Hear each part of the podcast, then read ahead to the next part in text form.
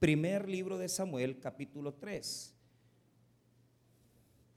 Quiero que vaya conmigo ese capítulo de la palabra de Dios. Y honestamente no, no, estaba yo, este, este mensaje lo quería guardar para la tarde, no sé por qué, pero, pero eh, el Señor puso carga y, en mi corazón y, y se lo voy a compartir a ustedes. Primer libro de Samuel capítulo 3, primer libro de Samuel capítulo 3 y vamos a, leer, ya se puso de pie, pues entonces solo espéreme porque yo no lo tengo. Entonces, primer libro de Samuel capítulo 3 y, y vamos a ver e, este, esta, esta voz de Dios cómo se manifiesta en nuestras vidas. Eh, este mensaje es para aquel que no sabe entender la voz de Dios, cómo, cómo se manifiesta en nuestras vidas la voz y el tratamiento que le debemos de dar a la voz de Dios. Así que el título del mensaje es La voz de Dios. Ese es el título del mensaje. El, el versículo número 1 al 3, la palabra de Dios dice así. El joven Samuel ministraba a Jehová en presencia de Elí y la palabra de Jehová escaseaba en aquellos días. No había visión con frecuencia. Y aconteció un día que estando Elí acostado en su aposento, cuando sus ojos comenzaban a oscurecerse, de modo que no podía ver, Samuel estaba durmiendo en el templo de Jehová, donde estaba el arca de Dios.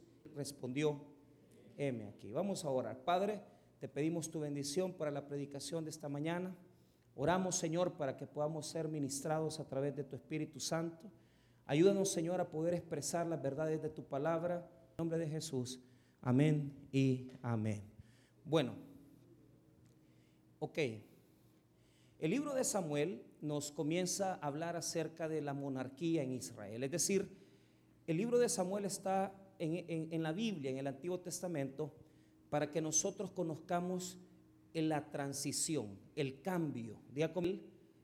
no tuvo más que jueces. Los jueces eran hombres que Dios levantaba a través de su Espíritu Santo para que pudieran ministrar la comunidad. Pero el libro de los jueces es un libro complicado. ¿Por qué? Porque es un tiempo de muchas jueces, es un tiempo de confusión y Samuel es un tiempo donde Dios interviene, donde Dios actúa. Y lo que Dios quiere es iluminar la oscuridad. Diga conmigo, oscuridad. El capítulo número uno de Samuel nos inicia contando un relato maravilloso de una mujer que no podía tener hijos. Y la Biblia nos dice cómo esta mujer se metió con Dios y el Señor le concedió el poder tener un hijo llamado Samuel. La Biblia nos habla en el capítulo 1 acerca de ese acontecimiento, de ese nacimiento. En el capítulo 2 nos habla de los pecados del sacerdocio. La Biblia nos dice que los sacerdotes en Israel, los hombres que eran dedicados al templo, lamentablemente no tenían, hermano, un trato con Dios directamente. Eran hombres religiosos que estaban en las cosas, en la liturgia, en el templo. Pero la Biblia dice en el capítulo 2 que los sacerdotes, hijos de Elí, se acostaban con mujeres en las puertas del templo. Es decir, había un desorden religioso, había un desorden en la parte religiosa del pueblo. Ahora, tenemos un tiempo difícil y tenemos hombres de Dios que no están con Dios. Cuando en un pueblo hay crisis y no hay hombres de Dios, hay oscuridad. ¿Por qué? Cuando encontramos el capítulo 3, comenzamos con esa oscuridad, con esa noche. Esa noche puede ser la noche de su vida, la noche de mi vida. ¿Por qué? Cuando no tenemos una orientación espiritual y cuando pasan crisis, no sabemos cómo interpretar lo que nos pasa. Mire que hay personas que en este momento están viviendo una crisis dura.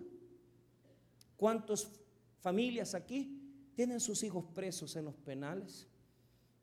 Y sabe que en los penales, en el mes de octubre y noviembre, la oración de todos los reos es pedirle a Dios que los saque, que les dé un milagro. Estaba hablando yo con alguien porque no he ido a los penales en este último mes.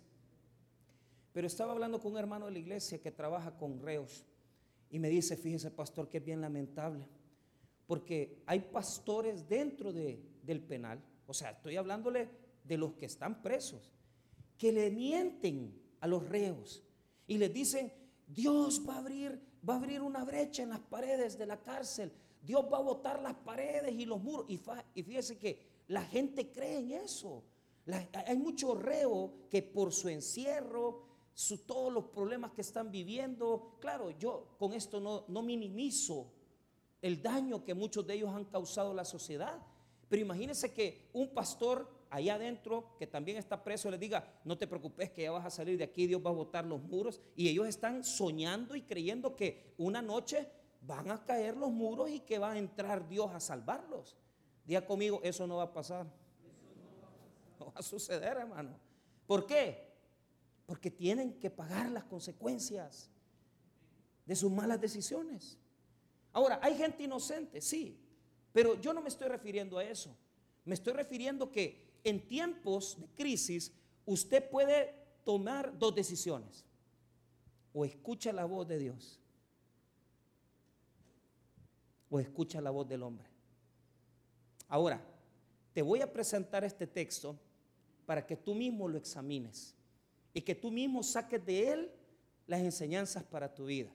El verso 1 al 3 nos habla de la escena principal, la introductoria. Nos habla de tres personajes. Dios, Elí, el sacerdote, y Samuel, el niño. Vuelvo a repetir, los tres principales personajes de este relato del capítulo número 3 son Dios, Elí, el sacerdote anciano, y Samuel el niño. Amén.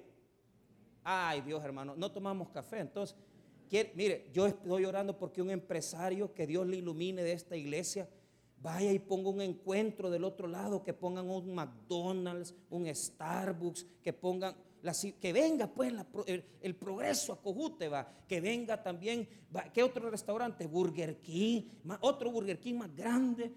¿Qué, les parece? ¿Cómo? sí, Wendy nos hace falta un Wendy, va. todos enfermos de, los triglicéridos, enfermos de, infartos. Pero mire, aquí Cojute es el centro de todo. Entonces, eh, eh, eh, tenemos que luchar porque Cojute se levante para no tener que estar yendo a San Salvador, que los que están en San Salvador se queden en San Salvador y que no vengan aquí.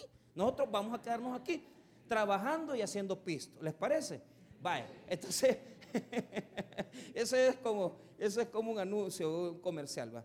Vaya, pero escuche bien, ahí están los tres, Dios, Elí y Samuel. Entonces presenta, fíjese bien, a Samuel y a Elí el sacerdote dormidos. Diga conmigo dormidos. Aquí es muy importante saber entender esto. Los dos estaban dormidos. El niño había sido entregado por su madre para que el sacerdote lo criara en el templo. Era una promesa de Dios, Samuel. Entonces el niño dormía cerca del sacerdote. El sacerdote le tenía que enseñar a Samuel todo el proceso del templo, toda la liturgia del templo. Samuel se crió en el templo, se crió viendo sacrificios, se crió viendo adoración a Dios. Samuel es un niño que según el texto hebreo, cuando dice el versículo 1, dice el joven Samuel, la palabra joven en hebreo, dice Flavio Josefo en las antigüedades, que probablemente tenía 12 años. Diga conmigo 12 años. Pero en otros textos esa misma palabra se ocupa para hablar de jóvenes de 20 años. Entonces, hay una cosa ahí que tenemos que ir discerniendo. Entonces, lo que sí sabemos es que el joven Samuel se había criado en el templo con los sacerdotes, viendo los sacrificios, viendo la adoración, pero también viendo los pecados de los hijos de Elí, que se metían con mujeres y que tomaban de las ofrendas más de lo que tenían que tomar. Ahora, vea usted esta primera escena, disfrútela, saboreela, léala con el, con el fervor necesario. Lea el versículo 1 al 3. El joven Samuel ministraba a Jehová en presencia de Elí, y la palabra de Jehová escaseaba en aquellos días, no había visión con frecuencia. Dos, y aconteció un día que estando Elí acostado en el aposento, en su aposento, cuando sus ojos comenzaban a oscurecerse, de modo que no podía ver, Samuel estaba durmiendo en el templo de Jehová, donde estaba el arca de Dios, y antes que la lámpara de Dios fuese apagada. Ponga atención. Era de noche, era la oscuridad. Amén. Ok, pero ¿qué les dije yo? Les dije que eran tiempos difíciles. Imagínate, hay tiempos de oscuridad, ellos están de noche. ¿Qué nos quiere mostrar el versículo? Fíjese que hay un detallito bien bonito en el verso 3. Estaba el candelabro encendido, el menorá. Usted sabe que en el templo está un candelabro siempre encendido y representa la luz de Jesús, la luz del Señor, que siempre ilumina. Amén, hermanos. Ahora, vea lo que el Señor quiere mostrarnos en esa última parte del versículo número 3. Léalo conmigo. Donde estaba el arca de Dios y antes que la lámpara de Dios fuese apagada. Ahí estaba durmiendo Samuel. Antes que la lámpara de Dios fuese Ponga atención. Aunque los tiempos sean oscuros, siempre la luz de Cristo ilumina los tiempos más oscuros del hombre. No, no, se olvide de eso. Porque si usted no sabe qué hacer con su vida, si usted en esta mañana no sabe qué orientación tomar, no es porque Dios no le hable, es porque usted está muy lejos del arca, es porque usted está muy lejos del Señor, es porque estamos muy lejos de Dios. Y Dios quiere hablarnos. Dios quiere iluminar nuestras vidas, pero nosotros estamos dormidos. Tal vez usted está en esta mañana con una crisis familiar y usted dice, ¿cómo es posible que llegue a diciembre y, ni el aguinaldo me alcanzó para pagar? Fíjese que le voy a contar algo. Nosotros como iglesia, nosotros, fíjese que estábamos haciendo números y decíamos, no, es que diciembre no crea usted que nosotros esperamos diciembre porque los hermanos tienen su aguinal. No, es que los tiempos no son fáciles. Y el poquito dinero que la gente recibe, rapidito se lo acaba. Y rapidito la gente tiene deudas y problemas. ¿Qué quiero decir con eso? Como iglesia nos preparamos y decimos, no, este mes vamos poquito a poco pagando lo que se debe. Pero nosotros no es una alegría. La alegría nuestra es que la gente venga a los pies del Señor. Porque para nosotros diciembre es un mes más del calendario. ¿Sabe por qué? Porque Dios se puede glorificar en todos los meses del año, no solo en diciembre, hermano. Y Dios siempre está con nosotros en medio de los tiempos oscuros. Así que, aunque tu vida sea una noche, aunque la crisis que estás viviendo sea una oscuridad bien profunda, la oscuridad puede ser tan profunda y puede ser tan, pero tan negra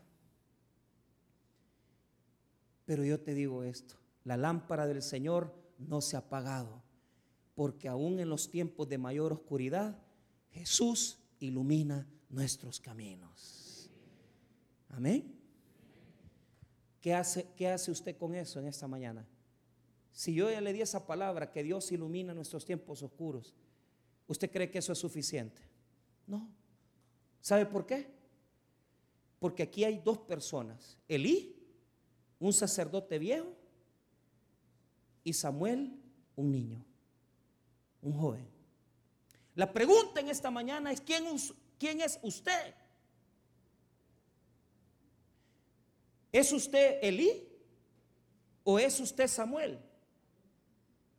¿Quién es usted? Samuel es un niño y Elí es un sacerdote dedicado a la religión. Amén. Mire, ¿qué es lo que nos dice el versículo? Vea lo que dice el verso 2. Y aconteció un día que estando Elí acostado en su aposento, cuando sus ojos comenzaban a oscurecerse, de modo que no podía, Elí está ciego. En otro texto más abajo nos dice que está gordo. Por eso soy Elío, dicen aquellos. en el texto número uno, en el capítulo uno dice que Elí no podía ver bien y no podía oír bien. En el capítulo número 4 nos va a decir que él está muy obeso. Y en el capítulo 3 nos dice que está ciego. ¿Sabe por qué? Porque la religión es así. Usted viene a la iglesia, usted se puede todos los signitos de las alabanzas, usted se puede hasta el chiste que hace el pastor, usted ya sabe que hasta le va a cobrar el domingo. Pero ¿sabe qué es lo que no sabe? Usted lo que no sabe es interpretar los tiempos. Porque los religiosos no tienen el Espíritu Santo para interpretar lo que les pasa. Hay una cantidad de gente en las iglesias que como que son locos. No, pero no locos por Cristo, sino que locos porque se van a galerías, van al templo y, no saben, y si les sale una fiesta, la fiesta, y si van a una cosa y me voy a comprar una camisa y andan en una loquera de vida que no saben ni con quién duermen. Yo le tuve que hablar a uno ayer y le dije, mira, ya no estés tomando. Ya no estés tomando, le digo. Pero a todo esto, ni él sabía dónde estaba, ni con quién estaba, ni a dónde había dormido, ni con quién había amanecido. Lo malo es que amanecer con otro hombre, porque ya así como están las cosas. Pero la gente anda loca. ¿Sabe por qué? Porque lo religioso lo aprendemos rápido. ¿Quién no aquí es religioso? Ah, yo ya me puedo eso que Dios le bendiga, hermano. Amén. Y otro dice, Dios le bendiga, hermano, varón de Dios. Hipócritas. Otros dicen, siervito, que Dios le bendiga. Eh, pero esos que andan diciendo siervito, tienen la vida como que chicle, todo masticado. Yo tengo un michero que dice, siervito, siervito aquí, siervito allá. No, hombre, pero un desastre de vida. Estado en el hospital en el año dos operaciones. A él eh, se ha metido con otra señora. Es un desastre. Es que el lenguaje religioso es bien fácil. ¿Sabe por qué?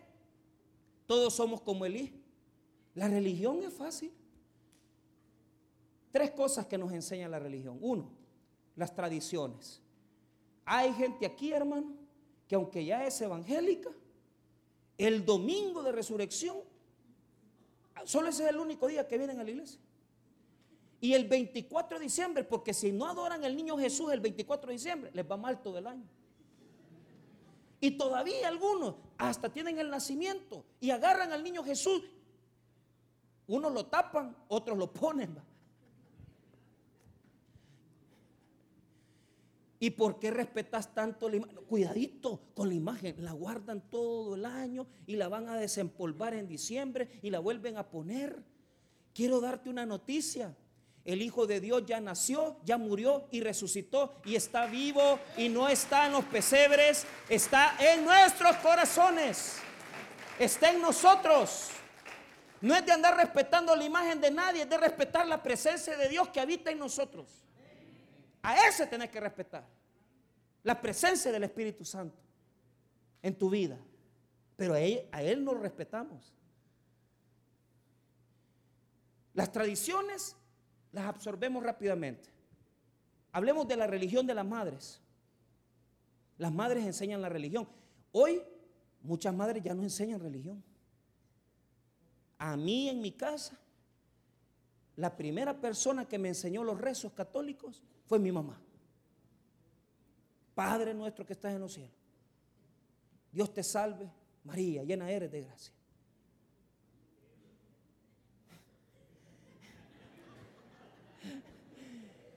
Mire, para enseñar rezos, las madres son buenas. Hoy se está arruinando porque las mujeres de hoy en día, como son de otra generación, ya no tienen ese tipo de tradiciones. Y es una lástima, porque las madres son las que han impregnado la fe de los hijos. Son las que han llevado a la comunión a los niños, son los que han llevado a la primera comunión, a la confirmación. Pero la religión de las madres se está perdiendo. Estamos en un mundo tan oscuro que ya las mamás ni se persinan. Y antes se acuerda que las, mamás, usted les tenía que dar el bendito. ¿eh?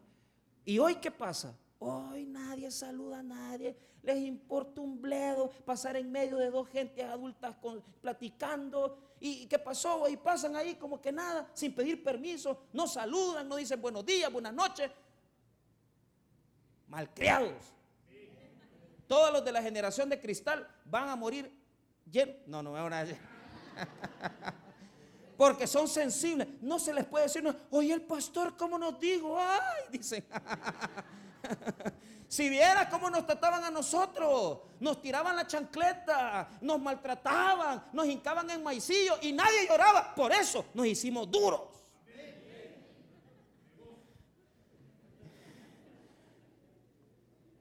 Pero hoy nada se les puede hacer a estos monos.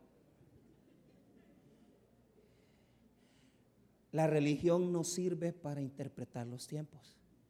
Porque la religión es ciega. No ve hacia el futuro. Mire, yo le hablo a aquellos que se han vuelto religiosos.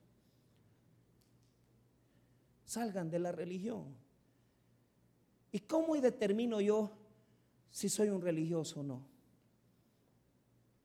Hay una sola cosa que va a determinar si eres religioso o no. Y te lo voy a explicar. Primero, tenemos la religión ciega y tenemos a un niño, a un pequeño. Los dos están dormidos.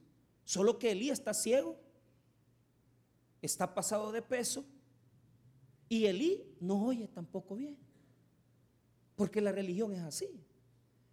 Lo que nos invita el texto es que nos evaluemos y que digamos, si bien es cierto, sabemos que Jesús es Dios, sabemos que Jesús murió por nuestros pecados, pero les hago una pregunta. ¿De qué nos sirve eso? Todos lo, lo sabemos aquí. Pero ¿de qué nos sirve? Aquí te voy a explicar para qué te sirve. Mira, escucha bien, los versos del versículo 4 hasta el versículo número 9 nos habla de una mezcla. Día conmigo una mezcla. Dios va a hablar a Samuel, el niño. No le va a hablar al sacerdote Elí, no le va a hablar al adulto, no le va a hablar al anciano, le va a hablar al niño. Pero estos versículos aparecen aquí para que nosotros definamos qué es lo que nosotros estamos oyendo y qué es lo que nosotros escuchamos. ¿Por qué razón? Vea, ponga atención. En los versos 4 hasta el verso 9, Dios le va a hablar tres veces a Samuel. Pero Samuel no sabe quién le está hablando. Amén. Ok, veámoslo entonces. Veamos 4, versículo 4. Jehová llamó a Samuel y él respondió, heme aquí. ¿Quién le llamó? Ok, pero ve el versículo 5. Y aconteció, y corriendo luego a Elí, dijo, heme aquí, ¿para qué me llamaste? Y Elí le dijo, yo no, yo no he llamado, vuelve y acuéstate. Y él se volvió. La religión quiere mantener la revelación cerrada. Porque nos conviene a los pastores ser nosotros los que le digamos a la gente, haga esto, si usted me da una ofrenda, yo le doy una profecía. La religión es difícil. ¿Qué es lo que hizo Elí cuando, cuando Samuel llegó y le dijo, ¿qué quiere? Heme aquí, le dijo. Acuéstate, yo no te he llamado. ¿Sabes por qué? Porque el que le estaba llamando era. Entonces, ¿qué nos quiere mostrar este versículo? Ponga atención. Un religioso, además de ser ciego, porque no ve el futuro, porque no toma decisiones espirituales, porque el Espíritu Santo no está en él. Día conmigo se confunde. Hay personas que le tienen más miedo a los hombres que a Dios. A la voz de hombre le tienen miedo. En lugar de tenerle miedo y temor a la voz de Dios. Para que el jefe le diga, vas a venir aquí a las siete y media. Aquí estoy, jefecito. Le hago un cafecito. Esa es la actitud correcta. Pero ¿por qué viene temprano usted y se va tarde? Para que no lo echen. Pero es que las cosas espirituales y las bendiciones grandes de Dios no se alcanzan solamente haciéndole caso a los hombres. Es que lo que nos está demostrando es que Samuel tenía una cosa que muchos aquí se les ha olvidado, ya conmigo disposición para lo espiritual. Es que yo el domingo adoro a Dios. Es que yo el viernes adoro a Dios. Es que yo en Navidad yo no me echo los tragos porque yo he consagrado mi vida a Dios. Disposición. Fíjese que nosotros éramos como Samuel. Yo me acuerdo cuando cumplí 18 años. Yo no sabía si eh, tenía pelo, era bien bonito, pero no tenía el pisto que tengo hoy. ¿va? ¡Ay, papá! Ah. Pero vea, vea lo que le quiero decir. Vea lo que le quiero decir. Nosotros no sabíamos nada de teología. Yo no sabía nada de la Biblia, pero tenía disposición. Ahí andábamos en los buses predicando, en los hospitales predicando. Hacíamos cualquier locura por el Evangelio. Nos envejecimos y nos volvimos como Elí. Dejamos de ir a servir Dejamos de ir a predicar. Dejamos de venir al culto en la semana. Dejamos de orar. Es bien fácil hacerse religioso. Y fíjese que le voy a contar eso. Esta semana yo pasé por esa crisis porque créanme, hermano, que tal vez ustedes no ven todo el trabajo que aquí se hace, pero uno se cansa, hermano. Por cinco años les he predicado todos los sermones de la semana. Cinco años. Y uno se cansa. Y yo decía, Señor, esta misma semana me entró esa, esa, crisis. ¿Sabe cuál era mi crisis? Señor, ¿por qué no puedo volver a ser como antes? ¿Y cómo era yo antes? Amaba al Señor. No me importaba si hacía un ayuno, si me ponía en oración, me podía levantar a las cuatro todos los días a orar, a las tres y media. Yo no tenía problema. Pero de repente todo eso se apaga en ti. Y comienzas a volverte como Elí, religioso, sentado en la misma silla, ciego y sin moverte del mismo lugar. ¿Y sabe qué hice? Le voy a ser honesto. Agarré a mi familia y nos fuimos. Vámonos. Yo no le voy a mentir que fui a orar, que fui a ayunar. No. Pero ¿sabe qué? ¿Para qué me sirvió eso? Para darme cuenta que yo no puedo negar mi llamado, que yo no puedo dejar de predicar, que no puedo dejar de servir, porque lo que Dios ha hecho en mi vida es tan grande. Y porque lo que Dios ha hecho en mi vida, llamarme al ministerio, es tan grande, hermano, que nada se compara a los años que yo le he servido al Señor. Y si yo volviera a morir y resucitar, yo volvería a hacer lo mismo porque la vida que Dios me ha dado en Cristo no se compara con nada en este mundo. Es lo mejor servirle a Dios, trabajar a Dios, servirle a Dios con pasión, con amor, con entrega, servir a la gente. Es lo más grande. Salgamos de la religión y pongámonos como Samuel. Heme aquí. Ojo, ¿a quién le decía aquí? A Elí. Porque no sabía quién le llamaba. Pero ¿sabe qué me demuestra eso? Que los que quieren servir a Dios son, son, son, son buenos servidores de los hombres y de Dios también. Pero hay personas aquí que mueve el carro. Fulano, anda a sacar la tarjeta. Mira que ayudarle a fulano. No, no hacen nada. ¿Qué, ¿Qué, pasa cuando usted le habla al Espíritu Santo a las 2 de la mañana? Ay, usted está roncando en la mera locomotora. Mire, si hay algo que Dios me ha bendecido es ir a los campamentos y dormir con los pastores grandes. El pastor Tony Domínguez con sí, este lado.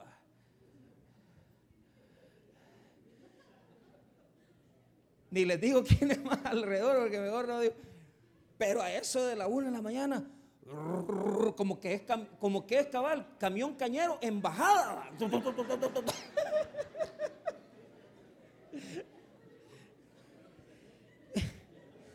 Y uno dice, ¿qué estará pasando? ¿Nos estarán atacando o qué?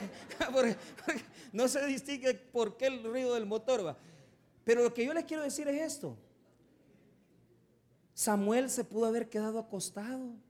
Ay, me está hablando este viejito otra vez. ¿Cuántos son así?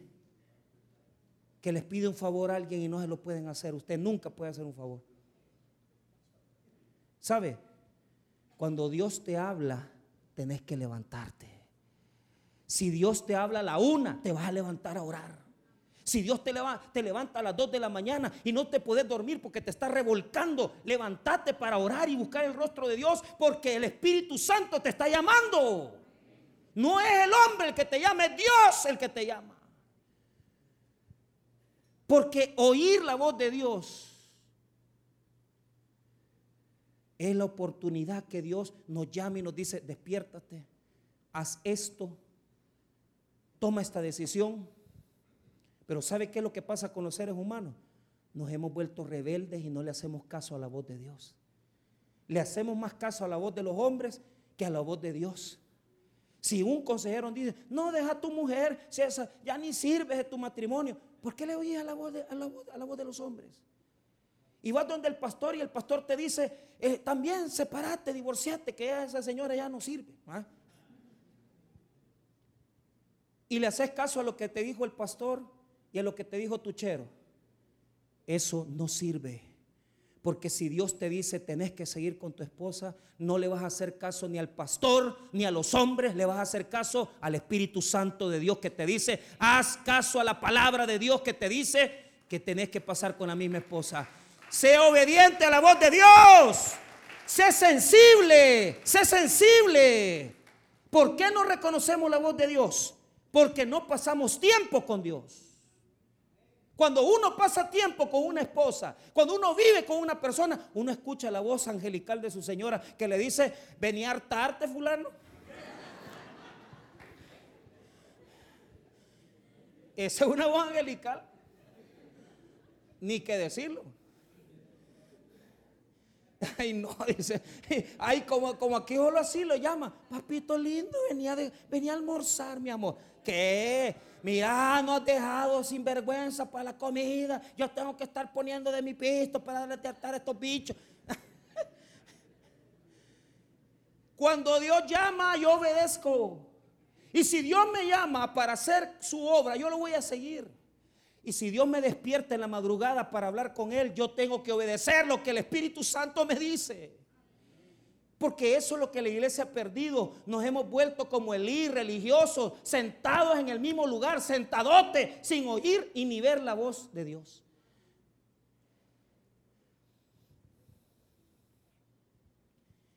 Y aquí nos da la clave para cerrar. Uno puede pasar en su vida en una mezcla, oyendo la voz de los hombres y la voz de Dios.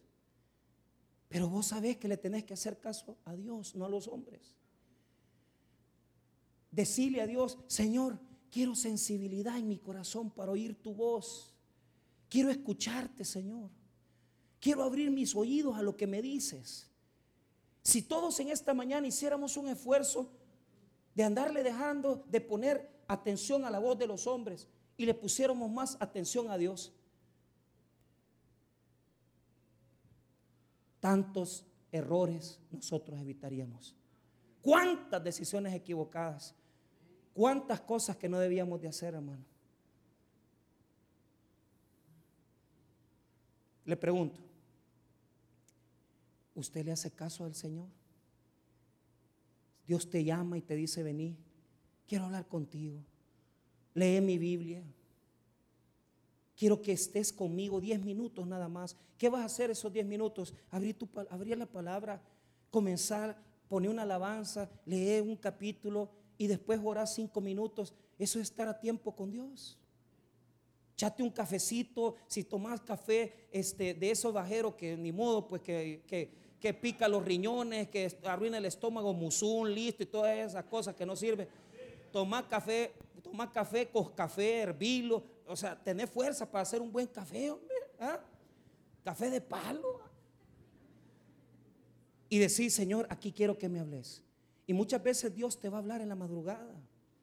Y muchas veces Dios te va a hablar en circunstancias. Pero ¿sabes qué? Va a tener un mensaje que decirte para tu vida. Siempre que le hagas caso a Dios. Por eso, mire lo que dice. Quiero que vea esto el versículo 7 nos da un detalle. Y dice que Samuel, mire lo que dice el 7, y Samuel no había conocido aún a Jehová, ni la palabra de Jehová le había sido, hermano, 12 años en el templo y no había oído la voz de Dios. ¿Por qué? Porque vos podés meterte al templo, dormir en el templo, comer en el templo y no te vas a hacer cristiano. Porque no es lo mismo estar en las cosas de Dios, saber de las cosas de Dios. Hay mucha gente aquí que sabe cosas de Dios, pero no conoce a Dios. ¿Por qué? Porque Jesús nos está invitando esta mañana a que dejemos la religiosidad hipócrita, que dejemos de ser visitantes de iglesia y comencemos a buscar una relación verdadera con Dios. Una relación en la cual vos le vas a hablar como amigo, le vas a hablar como hijo y le vas a decir, Señor, aquí estoy, decime lo que tengo que hacer. Úsame, háblame, Señor. Si por lo menos de esta iglesia se levantaran cinco personas con esa actitud, yo le garantizo que levantaríamos una gran iglesia, hermanos. Con cinco. Y si levantáramos a cuarenta, nos volveríamos la iglesia más relevante de todo Oriente. Pero la gente prefiere oír la voz del hombre y no la voz de Dios. ¿Qué hizo Samuel? Como tres veces le habló Dios, le fue a decir al sacerdote, mira, yo te sigo escuchando. Vea lo que dice el versículo 8. Jehová pues llamó la tercera vez a Samuel y, y él se levantó y vino a Elí. Y dijo, heme aquí. Tres veces le fue a decir al sacerdote, ¿qué querés? Porque él pensaba que el sacerdote le estaba llamando. Lo vuelvo a repetir, no es la voz de hombre, es la voz de Dios la que te tiene que dominar. Ahora, vea lo que dice. ¿Para qué me has llamado? Entonces entendió Elí que Jehová llamaba al joven. Hasta ahí le cayó la peseta al religioso. A este Dios lo está llamando. A este Dios, es que este Dios le está llamando. Imagínense, hermano. Es que así somos religiosos. Pero ¿sabe lo bonito? Vea lo que dice el 9. Y dijo Elías Samuel, ve y acuéstate. Y si te llamare dirás, habla Jehová, porque tu siervo oye. Y así se fue Samuel y se acostó. Mire cuál es la diferencia. El tratamiento de la palabra. Habla Jehová, porque tu siervo oye. La palabra oír traducida del hebreo al griego es okuo. ¿Y sabe qué significa oír? Es obedecer. Cuando Dios te llama, obedécele. Y Él pondrá la luz en tu vida. Deja de estar jugando a ser iglesiero.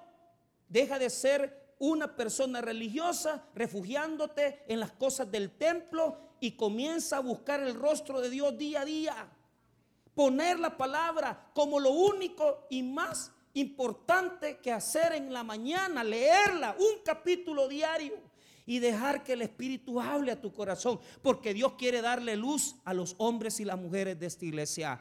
Hermano, la esperanza de esta Navidad no es, hermano, el pesebre. La esperanza de esta Navidad no son los arbolitos. La luz es la que se va a iluminar en tu vida cuando abras este libro y te enamores de él y lo medites todos los días de tu vida porque Dios quiere hablarle a su pueblo y quiere gente que se levante de madrugada a buscar el rostro de Dios.